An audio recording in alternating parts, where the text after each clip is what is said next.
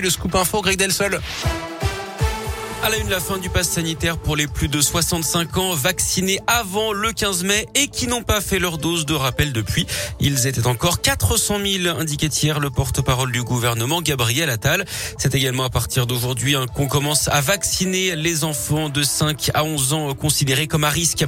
Les centres de loisirs tournent au ralenti aujourd'hui, deuxième jour de grève des animateurs pour l'amélioration de leurs conditions de travail et des hausses de salaire.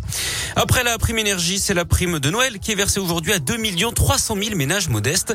Ce qui touche les minima sociaux, son montant n'a pas changé. Entre 150 euros pour une personne seule et 274 euros pour un couple avec un enfant.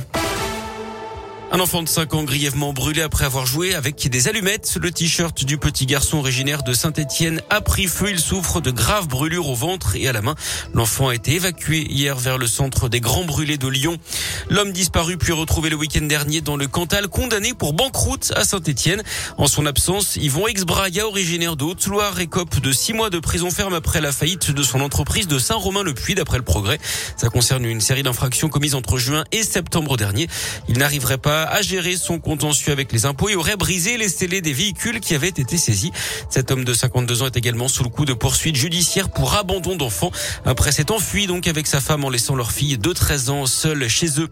Une ado de 17 ans disparue dans le Rhône est retrouvée dans la Loire. Elle était partie de Chazet d'Azergue au nord de Lyon le 20 novembre dernier. Un appel à témoins avait été lancé par les gendarmes cinq jours plus tard après avoir été alertée par ses parents qui habitent à Chauffaille en Saône-et-Loire. La jeune femme née à Rouen a finalement été retrouvée saine et sauve donc dans la Loire après le progrès.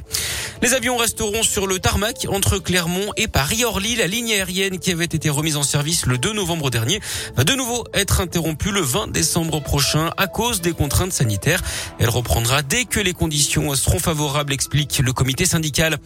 Pas de vainqueur pour la finale de Colanta hier soir sur TF1. Pas de dépouillement des urnes donc par Denis Brognard après une édition All Stars entachée par des tricheries. Plusieurs candidats auraient pris des repas chez l'habitant.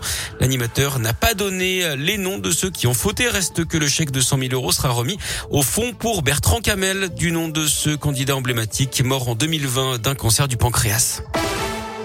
Du sport du foot, les Saint-Etienne, un nouvel entraîneur, Pascal Duprat, reprend les rênes du club ligérien pour six mois jusqu'en juin 2022 pour mener l'opération maintien.